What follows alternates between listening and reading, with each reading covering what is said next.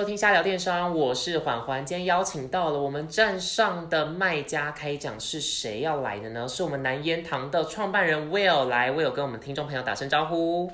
Hello，大家好，我是 Hold 妹南烟堂的创办人朱淑璇 Will。好，先跟我们介绍一下南烟堂这个品牌吧。对，我们是一个台湾的创立的品牌，那我们专注在做男生的肌肤保养。那现阶段是以脸部为主，那未来我们会也是慢慢会有一些身体的商品出出来。Will 的话，你自己是一个很注重保养的人嘛？你可不可以聊一下说当初是怎么创立南烟堂这个男性保养的品牌？呃，我是从年轻就比较注重保养，但是因为不是这么懂保养啊，所以也是专柜啊、开架式的东西都会混着用。然后后来是因为觉得这个也自己蛮有兴趣的，我会我我会去那个做 DIY，去那个时候很流行 DIY，我会去化工行做 DIY。那创立创立的过程其实比较曲折，是因为其实我一开始不是锁定男生，我一开始是做了一个品牌，然后呃男生跟女生都都没有分，那年龄层也没有什么分，所以一开始我们就推出了十四个产品，但是在呃我们准备要投 FB 广告啊，就前置作业做得很开心，全部都做好了之后。要投广告，我才意识到，哎、我好像品牌的特色、TA 什么都不清不楚，所以在大概已经过了一年之后，我才决定要重新聚焦在男生这一块，因为毕竟这一块是我自己比较了解，然后从我自己去出发，然后那一堂才才才出现。OK，那保养品牌是呃，你在这之前有做别的工作吗？因为就我所知，你以前是有医学跟化学的背景嘛，还是是刚好你想说，哎、可能以前是上班族，然后后来利用这个自己的知识来做来创业吗？呃，这个故事其实也蛮曲折的。我我因为我是那个阳明医学院毕业的，所以我是有这个医疗背景啊。但是保养它真的是兴趣。那我中间做过蛮多工作，但是呃自己呃我早期其实我毕业没有进那个医院工作，我是去做补习班补习班老师。那我也做过业务。这中中间经历过蛮多过程，但是因因为我自己个性比较反骨，比较不喜欢制度，嗯，就是我我我对大公司比较有一种恐惧感吧，所以那个时候进医院实习，然后实习完我就发现说，哎、我好像好像不是这个地方的人，然后后来经历过一些工作，那心里面一直有创业的想法，那也其也在摸索，那我。的就是做保养品的前一份工作其实是蛮跳痛的，我在做的是那个传统的蔬果批发，就是蔬果批发，对，很很很跳痛，对，因为呃，那个我西武上面其实也有讲啊，就是我嗯。跟我现在的合伙人，那个时候他在大陆，然后他们台湾有一个蔬果批发，就是你知道那个餐厅不是都会叫叫一些菜啊、肉啊对、水果啊，我们就是一大早要去菜市场批，然后整理货，然后送到他们那边，所以那个时候其实也算是一个小老板了。就是那个时候就是小老板，但是因为那个工作很很累很累，然后呃，基本上大多数是就是我觉得是高劳力密度的产业，然后低低毛利，对，高劳力低毛利，然后很累啊，是没有什么生活品质。那那个时候心里面就一直有一个想创业的想法。那呃，大概在第三年还第四年的时候，我决定决定要做保养品，其实就是一部分是因为我有这个兴趣，那一部分我觉得我自己有医疗背景，那这一块可能会接上我自己的专业，所以呃，我后期有开始去上课，但是有我说过，因为医疗背景它让我切入的时候会比较容易，但是嗯。呃，保养品是材料科学，那材料科学它也是日新月异嘛，所以后来我就是有一直在进修，那后来就。也也也就因缘际会就创了这个品牌，然后走到南一堂现在。嗯哎、我很好奇，你该不会在补习班教的也是理工相关的吧？哎、你很聪明。是化学吗？其实我主要教数学，天哪，对数学又好，化学又好，没有，我就是理工，我就是理工的人，但是很很很，我那时候比较诡异啦，就是我的强项都是理工哦，但是我在做性向测验的时候，我的性向测验的工作都是偏商科，所以那时候我很恐慌，我想说怎么那么奇怪的人格？对，对于我们这种文主人来说，就是一直有理工主人来抢我们这种文组的工作，然后把商科都拿去做，然后赚大钱。哎、不要不要这样说，现在流行跨界，跨界整个，有看起来跨界目前过得应该还算开心吧？就跨有啊，有跨 腿腿都快要劈腿，跨很远有没有？对啊，现在这样创业总共几年了？成立保养品牌？如果第呃蓝颜堂第六年啊，那如果要加上我之前那个没有做起来的保养品，就大概七年。那是你说蔬果批发算吗？嗯，我们我们也算它好了，这样算十年了吗？哦。好像有哎，暴露我的年纪了。OK，那你刚开始创踏入市场，好，我们大家都知道创业一定是一件很不简单的事情。那我们来聊保养这一块好了。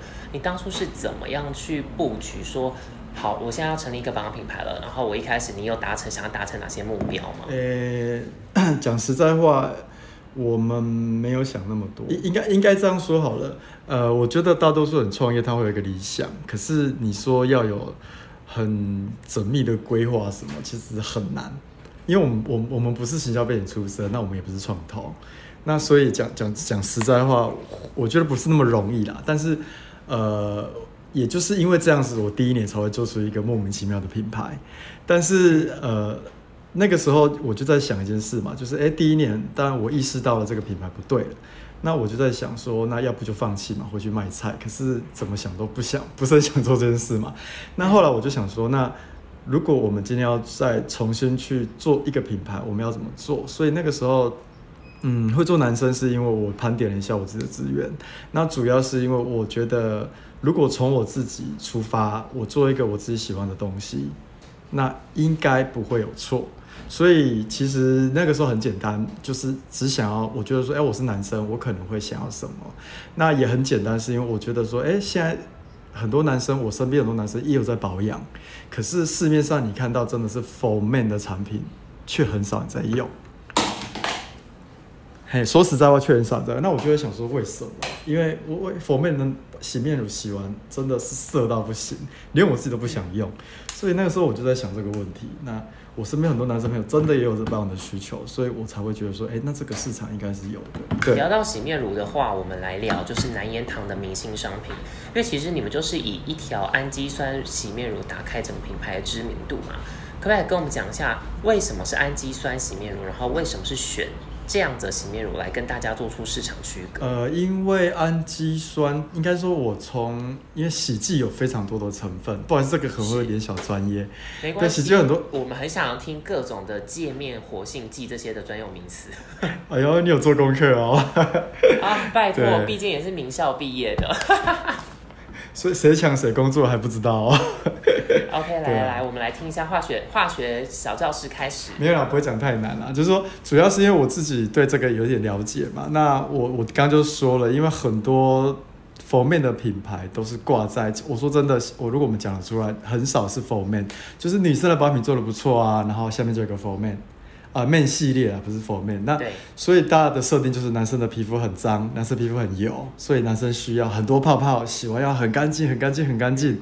但是那个干净就是我就是怎么洗就觉得很不舒服、很崩，洗完脸很痒、很涩。对。那我那个时候就呃自己有在 DIY 有在看原料，我就觉得说，哎，氨基酸这个原料，因为它。很多的特性嘛，比方说它的酸碱值、它的洗感、它的一些很多的东西，它是洗完你可以感觉到皮肤非常的舒服，然后又可以达到很干净、很清爽。那重点是它不会过度清洁，可是相对它的成本，然后需要的浓度跟配方其实要求比较高，所以那个时候我会切入，是因为我我觉得这是一个很适合。我觉得不管是男生女生都好，就是很适合我们在做日常清洁的保养品。只是说你要做给男生用，你还是要符合男生想要的那个清洁力。我觉得氨基酸洗面乳做得到，对，就是这么简单。其实你这一段我蛮有感的，因为我自己从小洗脸这件事情，你去买不管开价或者是像你刚刚说有些专柜的品牌，它旗下推出了。男士的系列，其实他们都会诉求是要把脸洗得很干，就是他们一定男生就只有跟两个字绑在一起是控油。对。但其实很多时候，大家可能我不知道我的认知吗？对啊，如果不对的话，你可以就是说明一下。就其实脸皮肤会很油，其实就是你油水平衡出了问题。所以油之前你要把保湿做好，你脸才不会无止境的油。不是代表你狂洗脸洗到很干就代表你脸不油，这样反而会造成你皮肤的状况是出更多问题。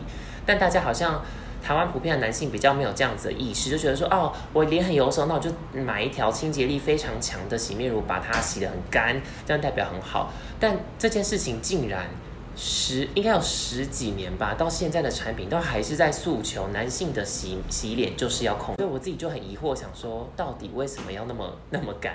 对，我当时也是这样想啊，所以我才会想说，哎，这个这个好像是一个很很强的误解吧？对，其实男生是要控油，但是不是这种控法。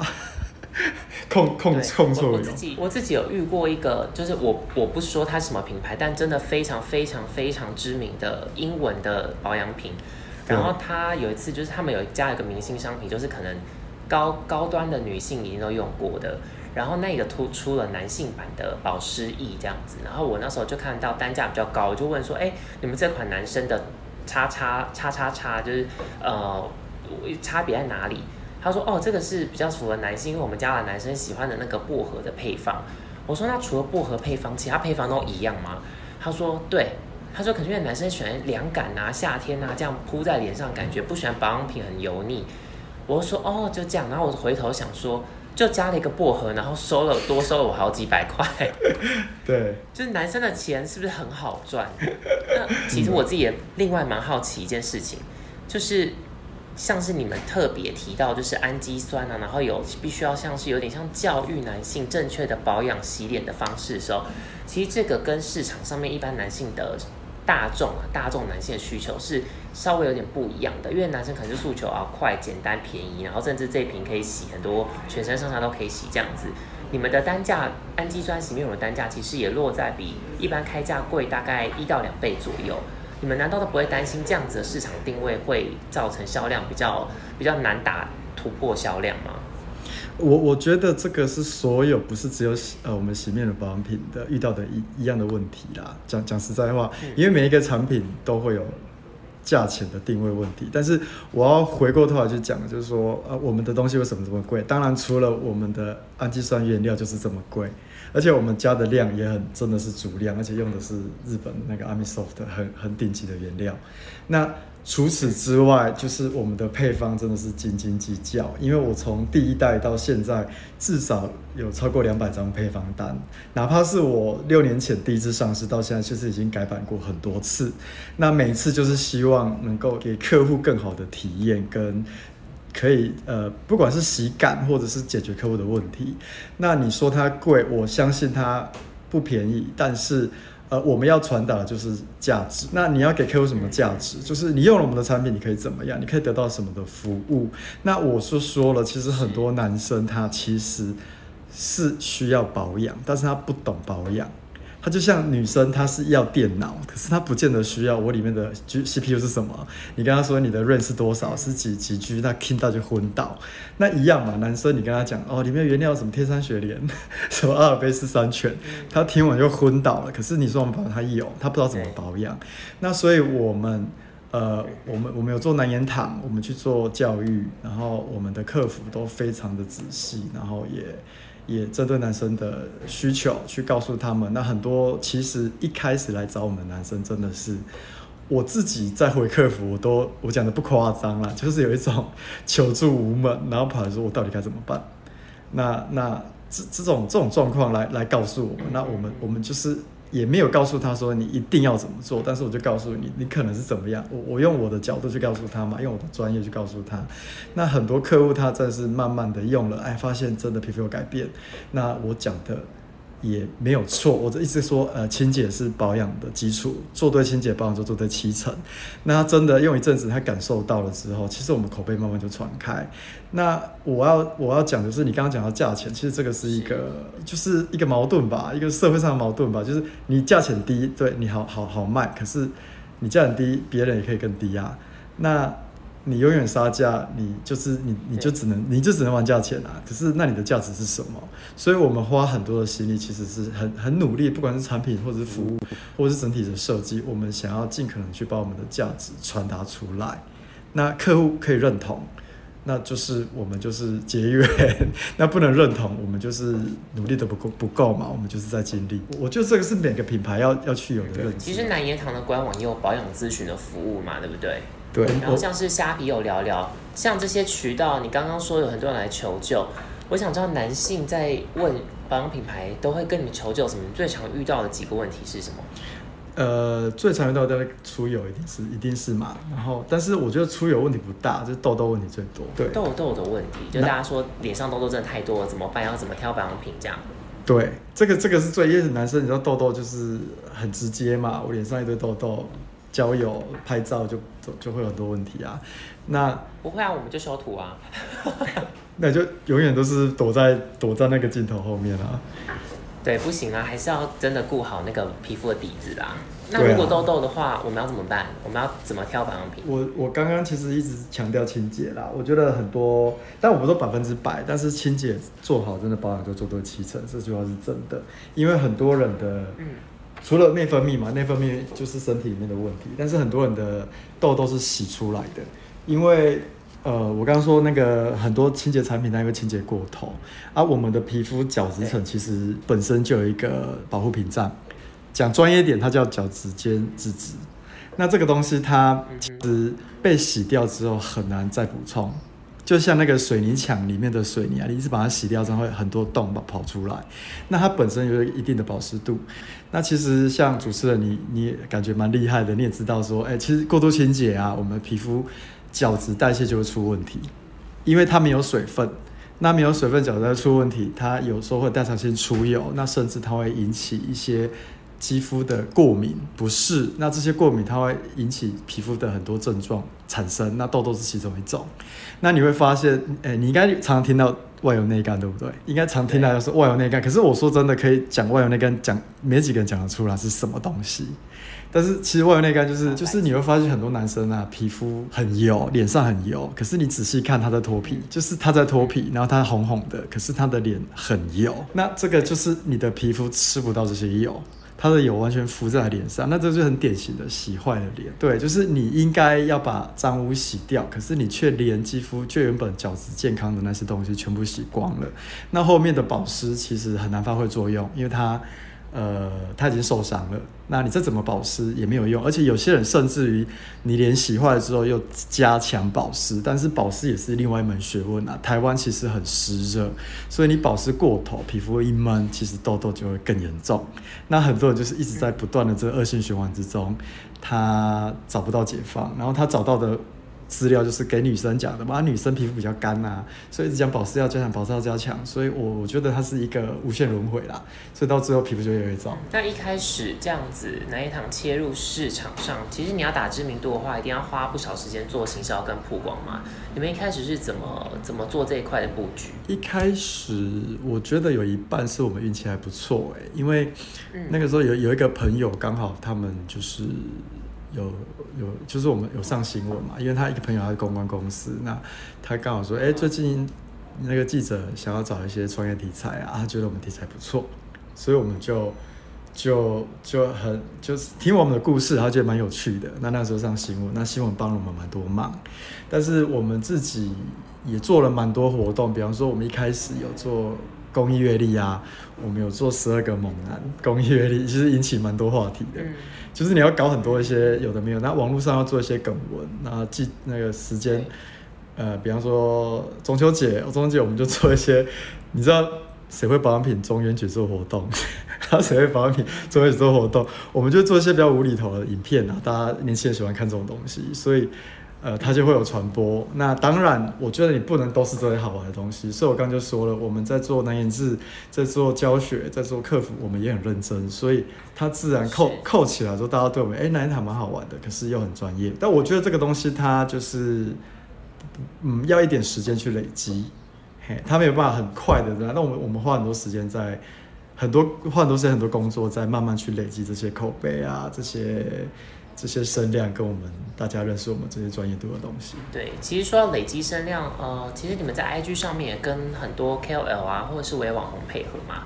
那这一块这样子，你们是大概经经营几年？然后如果呃比较长时间的经营网红这一块的话，你有没有观察到说，呃可能比如今年啊，跟去年比起来，其实你的操作手法是有点不一样的，有有差别吗？这一块我觉得是一个一个趋势，但是它也应该说这件事情我们持续都有在做，但是它它也不能完全取代你的行销，对，因为它它是一个媒介，但是因为说真的，现在现在的人上网的工具太多了啦。那 KOL 只是其中一个方式，那 KOL 我们的做法，但现在我们比较不会找，这我们的做法啦，我们就比较不会找非常大的网红，因为他们的收费单太高，而且转化率也没有想象中那么好。那所以我们会找一些伪网红来来做。那这个我们其实就是一个算 regular 的一个一个一个活动吧，就持续有在做。可是真的要达到你的效益，就我刚刚说的。你们其他不，比方说我们其他的实体活动，其实体的广告、FB 广告，包括虾皮的广告，我们都是一直有持续在投放，它它是互相搭配的啦。对，所以可以理解成说，网红这边我们对它的期待值，主要还是做曝光跟算是认知这一块的耕耘。那真正转单的话，我们还是靠比如说虾皮的关键字广告布局啊，或者是你们平常 FB 的投放广告这样。对啊，而且你曝光之后，你还要去思考一件事是。呃，它就是曝光而已啊。那你你带给客户什么？它就只是个曝光啊。其实其实没有错，但是你要曝光什么？然后客户曝光了之后，他进来了之后，他看到什么？我觉得这些都蛮重要的。对，除了网红，今年还有一个你们比较新的合作是代言人，就是洗面乳的代言人是林静伦，对不对？对。你们这次今年我怎么会特别想要找代言人？然后为什么找林静伦？呃，其实。我们以往没有操作过代言人我们就是找网红。但是，但是我我我们也看过一些品牌，但操作的还不错，啊，也真的操作不差不怎么样的啦。但是我们那时候想说，哎，代言人好像也是一个一个做法，因为毕竟是大家认识的人嘛。那找林建伦也是那个时候在注意很多艺人，那有发现说，哎，林建伦他最近就是那个全明星运动会，有讨论度还蛮高的啦。然后形象非常高，形象非常高，然后十项全能，有没有很帅？还有，可是他他的感觉跟我们南言堂也还蛮像的，就是很认真，很认真，但是不会不会让人家觉得，就是他比较像邻家大哥。那我们的堂哥在面对客户的时候，其实就有一点点这样的感觉，所以我们那时候会找他，是我帮他形象，然后。呃，各方面跟我们还蛮 match 的，所以我们觉得，哎，试试看吧，没有做过，试试看。堂哥其实也是南烟堂的一个特色，就是你们一直有一个自己像是类似像小编啊，但是算是品牌的一个吉祥物的概念，是你们故意营造出堂哥。堂哥到底是谁？我们都是堂哥，我也是堂哥。都没有，我看你们粉砖上面堂哥都是一个穿黑 T 的人。没有，我们南烟堂的里面都是堂哥，女生就是堂姐。这是我们公司的文化。OK，我们大家知道嘛，做因为虾皮其实也是线上的行销，我们都是做线上，真的要玩很多很多的花招。你们最苦恼曾经遇过啊，现在真的是不知道要做什么，然后就会想出一个很不错的行销手法点子，有没有这样子的经验？蛮长的哎。举例来说，像我们的话，我们每一年，好，大家知道九九啊、双十、双十一、双十二，连续四个月的购物节。我们每一个月就要重新想一个很大的话题去去想，这个我们就非常的痛苦。那像你们的话，可能接下来搭配平台这样，你们有很多的购物节的合作，那有没有一些呃特别特别苦恼的时候，然后后来有想出什么很爆的点子吗？其实其实购物节倒还好，因为购物节大半大大部分啦，就是想一个 idea 然后做促销，但有时候我觉得比较难的是那个梗。有时候要找梗，因为因为因为年轻人爱看梗。那我记得以前我们就是其实苦恼是 always 苦恼，但有一些很好玩的东西，比方说我们以前以前中秋节就是我们公司的堂哥，然后扮成嫦娥，然后要找一个来扮一个吴刚，然后就拍了一个嫦娥跟吴刚的很很无厘头的小故事，但是很好笑，很好笑，然后就传传播就很很高。然后有时候我们忽然。比较没有那么危险的政治梗啊，那那些其实都还还蛮好的。但是我想破头嘛，每天都在想破头啊。我看了一下你们的粉砖，最近其实有几篇也都是跟风时事蛮成功，像是那个呃最近的话是金曲奖嘛，然后再前一点的话，你们奥运的时候其实做了一个 FB 的贴文，是那个台湾印，就是林洋配的那个决赛那个球压线那个图片。然后你们是拿那个洗面乳挤出来的乳膏，就是做了一个台湾印的那个底线。然后那个的社群回响还蛮好的。这个你们花了多久时间去做这个贴文？你们跟很快。我觉得你好认真哦，我都被，我们都被摸清摸透了。其实那个有时候你知道，你也你自己应该知道，idea 有时候没有就是没有，有时候突然就来了。是。对，那那个那个梗文，我说真的，我们很好笑。我们说我们是血汗公司，二十四小时命令员工在前面盯在电脑前面，其实根本没有。那个就是大家在看看活动，看看看，然后我们的设计师就觉得，哎，这个可以做，他就做了，完全没有任何我们没有要把它留下来耶。很有想法哎，对啊，他很快连我们就说哇，你跟很紧，人家说对啊，我就是随手一做就做了。然后哎，你看哪边误会我们是血汗工厂嘛？对，可是其实我们都一定是这样，因为因为我们公司很开放。我觉得，我就我觉得，我觉得一个好的点子，你必须有一个环境。那呃，我就是跟公司文化有关系吧。就是在我们公司，你只要有 idea，你只要呃有想法，有可以，我们我们什么都可以讨论，什么什么都可以做。但是。我就是这个环境啊，因为我们给大家一个很很很充分的空间去发挥，所以大家就玩得很开心。嗯，那其实除了线上的话，其实南言堂近期也都开始拓展线下的门市。欸。我们先你们觉得实体通路为什么会突然想要进军实体通路？也没有突然的，因为我们第一间店是在成品的那个西门武昌，那是两年前，对，两年前，然后去年就进 S 一啊，所以其实也不是突然。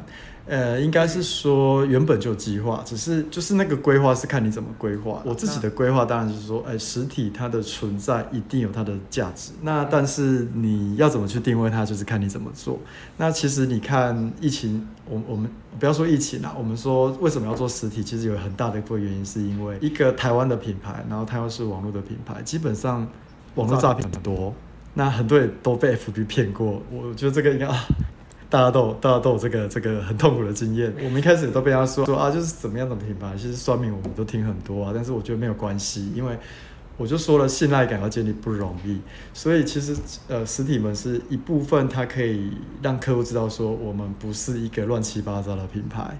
嘿，那一部分就是有些客户他对于他不会去买网络品牌，他一定要看到、要摸到，然后要体验到你们。对我就是那个客服的那一种面对面的体验，他才会消费，所以它其实是另外一部分也提供一个体验的体验的空间，所以它对我们是有加分的。对，那所以我我觉得线上跟线下它是一个合作关系。其实我觉得线上跟线下虽然呃差异蛮大的，但是我觉得也有一个呃蛮蛮相似的地方，就是转单的那个关键点，就是线上的话比较像是他对这个产品越来越多的。理解认知了，所以他会愿意去下单，因为他看到了，比如价格他 OK，产品的特色他 OK，到货的日期他 OK，那他选择会去下单。其实线下也是某种某种这种程度，因为体验到最后，不管是店员的详细的介绍，或是你实际上使用过那个经验。于是驱动你去下单，其呃去去消费。其实我觉得这两者其实最后的那个关键点是蛮像。其实我我觉得就我刚刚讲，现在的人接触的点太多了，不管是接受资讯也好，还是什么接触点太太分散了。那你要看线上线下，呃，就像你刚刚讲的，它就是一个接触点，只是说你要去想这个接触点它的特质是什么。那它就是一个接触点啊，没有错啊，所以它跟线上很像啊。那你说 FB 也是一个接触点啊，你们虾皮也是一个接触点啊。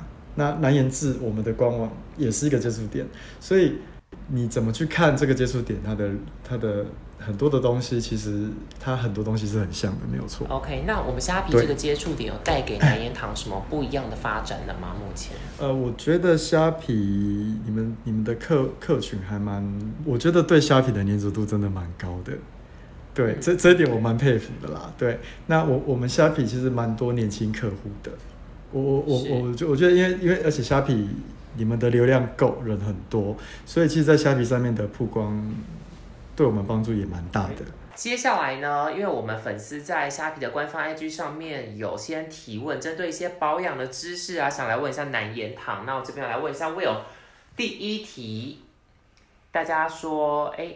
对于就是还不太会保养的男性的话，Will 这边有没有一些入门的保养建议？比如说该怎么样洗脸啊，或者是有哪些是必备的保养品？呃，我我觉得是看你的需求啦。那一般来说，保养男生不会像女生这么复杂，所以我们我我觉得其实讲保养其实就是清洁，再来就是保湿。那保湿这件事情，很多人会会，我我自己是觉得保湿很重要，但是你也不能过头。那过头、过度强调保湿，也是会造成，因为台湾这种好海岛型气候，男生会闷住、会冒冒闷痘的的感觉。那所以说，我们家出有出一罐那个咏春泉啊，其实它就是结合化妆水跟精华二合一的产品，然后它不含油脂。那这样的保湿其实就是你洗完脸之后，你只要很简单擦这一罐，那擦完之后。呃，基本你的夏天保湿其实够的。那到了冬天，你再去加强乳液去做锁水，其实就好了。那我觉得男生的保养不需要搞得太复杂。那除非你有很特殊需求，就我刚刚说你的痘痘比较严重，或者是你粉刺比较严重，你再去搭配去角质或者是酸。或者是抗痘的产品，那这些比较特殊的需求，我会建议直接在客服来询问啊。那以一个基础保养来说，男生其实简单就好了。好，大家问到第二题是很常听说早上不洗脸对皮肤比较好一点，请问这个迷思是正确的吗？那个我觉得早上洗不洗脸这个问题，就我自己的观点来说啦，因为台湾真的是海岛型气候，那台湾的男生。面对的就是湿闷热这样的天气，那因为男性荷尔蒙的关系，男生出油量就会很大。那我会建议男生基本上早上、晚上一天洗两次脸是基本的。那为什么会有洗一次脸的说法？我个人是觉得大部分还是来自于跟女生在讲的一个一个语言，因为女生皮肤会偏比较干。那再来有些保养的知识是从欧洲啊、美国啊，或者是韩国、日本这些天气本来就比台湾干。对，所以，我我在你问我，我会建议，如果是台湾男生一天洗两次脸是必要的，那会洗一次脸，就是你的皮肤是属于极敏感、很特殊的肤质，但是这样的肤质其实并不多，以以男生来说并不多。那有些脸出油量比较大的，其实有时候夏天七八月的时候，你早中晚洗个三次脸，我觉得也不是太大的问题。但是挑对洗面乳很重要。那最后 Will 这边有没有想要宣传一下南颜堂最近有没有什么活动或新的产品要推出嘞？呃，我们最近啊，就是那个洗发跟沐浴乳，筹备了超过一年半。那大概最近这一两个月会上市，大家可以密切关注。对，那因为我们现在有在做一些身体抗痘去角质的产品，也送我们的沐浴巾，这个活动大家可以多多关注。OK，好，今天谢谢 Will 来跟我们分享南颜堂在初入市场啊、创品牌的这些一些心路历程。如果大家还想要听更多行销啊、商业相关的知识的话，记得订阅我们的瞎聊电商 Podcast 频道。今天谢谢 Will 来跟我们节目上聊这么多，来跟我们听众朋友 say goodbye 吧。好，谢谢大家，谢谢大家，拜拜，下次见。好，大家下次见喽，拜拜，拜拜。